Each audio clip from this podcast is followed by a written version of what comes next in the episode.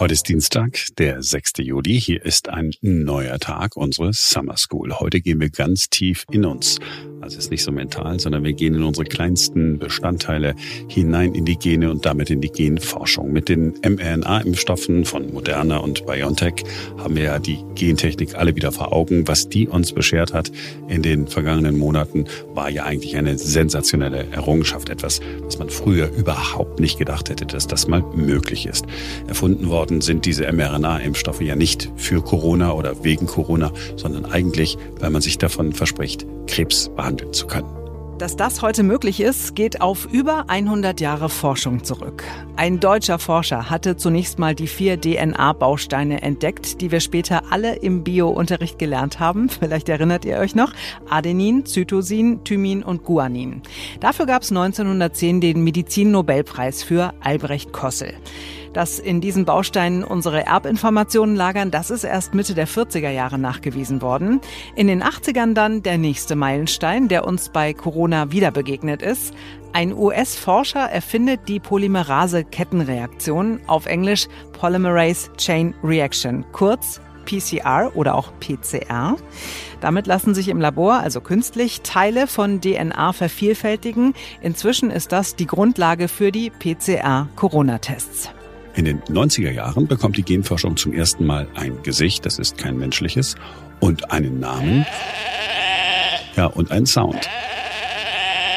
Das ist Dolly, das erste geklonte Säugetier. Auf die Welt gekommen vor fast genau 25 Jahren, am 5. Juli 1996. Gezeugt worden ist das Klonschaf an der Uni von Edinburgh.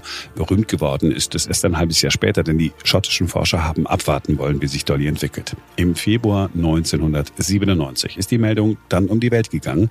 Wir hören mal rein in die Tagesschau von damals. Ein Experiment britischer Forscher zum Klonen von Säugetieren hat die Diskussion um Ethik und Wissenschaft neu angefacht. Den Experten ist es unter Einsatz der Gentechnik gelungen, ein erwachsenes Schaf zu kopieren, das heißt ein exaktes und erbgleiches Abbild zu schaffen. Wissenschaftler schließen nun nicht aus, dass die Methode auch bei Menschen versucht werden könnte. Die Kirchen in Deutschland sprachen heute von einer Manipulation des Lebens, die abzulehnen sei. Erstmals sind also nicht Embryonalzellen geklont worden, sondern die Zellen von einem erwachsenen Tier.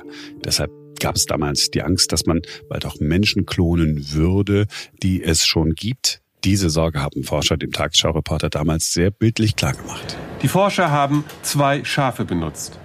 Von einem haben sie eine Zelle genommen, vom anderen ein Ei. Sie haben Ei und Zelle vereinigt und in eine Ersatzmutter eingepflanzt. Das Ergebnis Dolly. Ihre Erzeuger feiern sie als wissenschaftlichen Durchbruch. Kritiker hingegen fürchten schreckliche Folgen für die Menschheit. Ein Saddam Hussein kann sich jetzt vielleicht noch einmal zur Welt bringen. Ein jüngerer Zwilling. Vielleicht nicht nur einer, sondern Zehntausende. Unabhängig von der ethischen Debatte Klonen ist jetzt nicht mehr Fantasie, sondern Fakt. Ja, soweit ist es noch nicht gekommen. Um solche Experimente zu verhindern, sind weltweit neue Ethikrichtlinien und Gesetze beschlossen worden. Aber weiter geforscht wurde natürlich trotzdem. 2013 gab es den nächsten Wendepunkt. US-Wissenschaftlern ist es erstmals gelungen, einen menschlichen Embryo zu klonen. Dem Fachmagazin Cell zufolge tauschten sie das Genmaterial einer Eizelle gegen das einer Hautzelle aus. Bei der Zellteilung seien embryonale Stammzellen entstanden. Den Forschern gehe es darum, dass das Klonen zu therapeutischen Zwecken genutzt werden könne. Aus ethischen Gründen sei es nicht denkbar, einen geklonten Embryo zu einem Menschen heranreifen zu lassen. Offiziell ist bislang kein Mensch so geklont worden wie Dolly damals, aber die Forscher sind nahe dran. Anfang 2018 ist der nächste Meilenstein gesetzt worden mit dem Klonen von Affen. Rund zwei Jahrzehnte nach der Geburt von Klonschaf Dolly ist es Forschern aus China erstmals gelungen, Affen auf ähnliche Weise zu klonen. Bislang waren Forscher mit dieser Methode an Primaten gescheitert. Zhong Zhong und Hua Hua sind eine wissenschaftliche Sensation. Dafür haben die Genforscher der Chinesischen Akademie der Wissenschaften in Shanghai Folgendes gemacht. Aus den Eizellen weiblicher Javana-Affen entfernten sie zunächst den Zellkern mit allen Erbinformationen. Dann wurden Gewebezellen anderer Javaneraffen genommen und in die vorher entkernten Eizellen eingesetzt.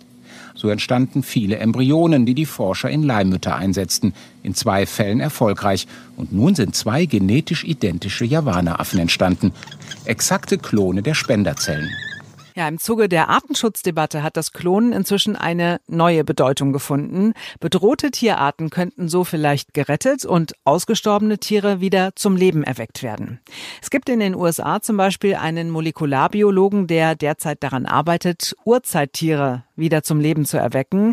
Das Terra X-Team vom ZDF hat ihn vor einigen Jahren mal besucht. George Church an der Harvard Medical School in Boston hofft, sogar ausgestorbene Tiere wieder zum Leben erwecken zu können. Er träumt von einer Art Jurassic Park für verschwundene Tierarten. Das Mammut steht bei ihm ganz oben auf der Liste. Heute gibt die auftauende Tundra regelmäßig Kadaver der einstigen Bewohner frei. Aber so einfach ist es nicht, an Mammuterbgut zu gelangen. Es ist zwar quasi frisches Fleisch, dennoch ist die DNA zerstört. Sie zerfällt in Millionen von winzigen Bruchstücken. Aber man kann sie im Computer wieder zusammensetzen und eine neue Kopie erstellen. Schritt für Schritt möchte Church die Mammutgene in das Genom eines Elefanten einsetzen. Das Ergebnis wäre ein kälteliebender Elefant, der einem Mammut ähnlich sieht. Noch ist die Forschung nicht so weit, dass man das wirklich von der Theorie in die Praxis umsetzen könnte. Aber es ist bei weitem nicht mehr so utopisch wie vor 30 Jahren, als wir zum allerersten Mal Jurassic Park gesehen haben, als die Dinosaurier über die Kinoleinwand liefen. It's, it's a dinosaur.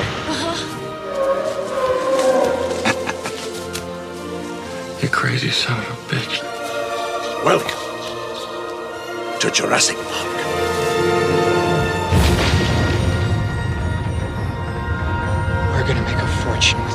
Peace.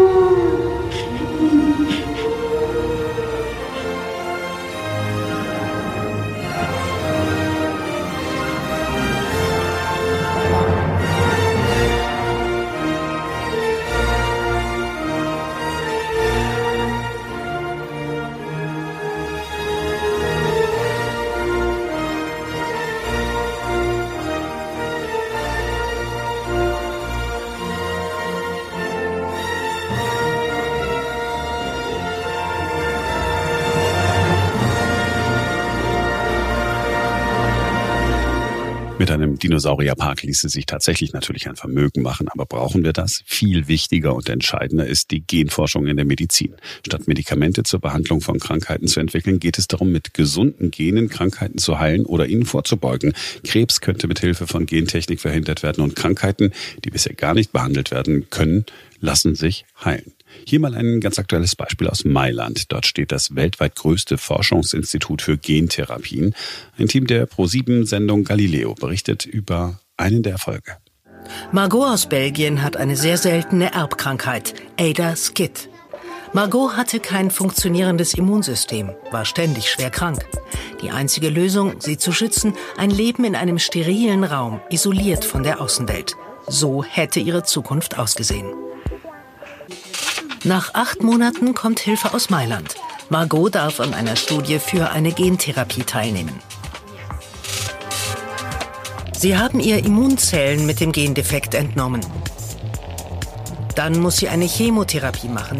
Mit Hilfe eines modifizierten Virus fügen die Forscher die korrigierte Version des Gens in ihre Zellen ein. So reparieren sie den Gendefekt im Labor. Dann erhält Margot die korrigierten Zellen zurück. Weil sie durch die Chemotherapie kaum eigene Immunzellen mehr hat, nehmen die Modifizierten deren Platz ein, vermehren sich und bauen ein gesundes Immunsystem auf. Solche Gentherapien sind extrem teuer. 300.000 Euro sind das Minimum und nur sehr selten zahlen Versicherungen dafür, weil noch nicht genug an Forschungsergebnissen vorliegt.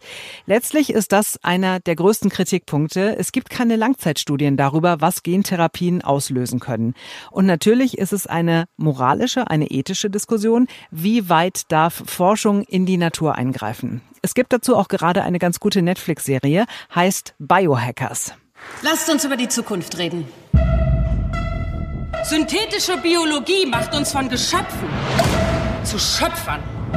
Das ist nicht nur die Zukunft der Medizin, sondern der Menschheit. Es ist unsere Verantwortung, die Welt der Zukunft zu gestalten. Was macht ihr sonst noch hier? Sachen, die man in der Uni nicht machen darf. Seid die Schöpfer von morgen. Der Schöpfer von Klonschaf Dolly ist auch immer noch so ein Biohacker. Er forscht immer noch. Professor Ian Wilmot will mit der von ihm entwickelten Gentechnik die Folgen von Schlaganfällen, Herzattacken und Parkinson behandeln. Sein Schaf Dolly ist schon lange nicht mehr am Leben. Das äh, musste eingeschläfert werden, als es fünf Jahre alt war, denn es hatte sich eine unheilbare Lungenkrankheit eingefangen, soll allerdings nichts mit dem Klon zu tun gehabt haben. Eine Information gibt es zum Schluss noch. Warum heißt das äh, Schaf Dolly. Ähm, es wäre heute ein Grund für einen Riesenaufschrei bei Twitter und sonst wo. Die Zellen für das Klonen stammten aus den Brustdrüsen eines erwachsenen Schafs und die hätten an das bemerkenswerte Drüsenpaar der Sängerin Dolly Parton erinnert. Ist wirklich kein Witz, gelacht wird darüber trotzdem. Hier ist Professor Sir Ian Wilmot. As a gesture of respect for the spectacular mammary glands of Dolly Parton. Dolly Parton's manager was reputed to have said, There is no such thing as bad publicity. Ja, dazu kann ich nur sagen, Intelligenz schützt vor Dummheiten nicht. Dazu könnte eigentlich auch mal intensiver geforscht werden. Ja, also das ist wirklich überhaupt nicht lustig, darüber lacht man nicht. Das war 1990, da durfte man darüber noch lachen, das waren noch Zeiten. Äh, die sch schlimme Zeiten, schlimme Zeiten. Ähm, das war's für heute. Wir freuen uns, wenn ihr morgen wieder mit dabei seid, denn dann ist wieder ein neuer Tag.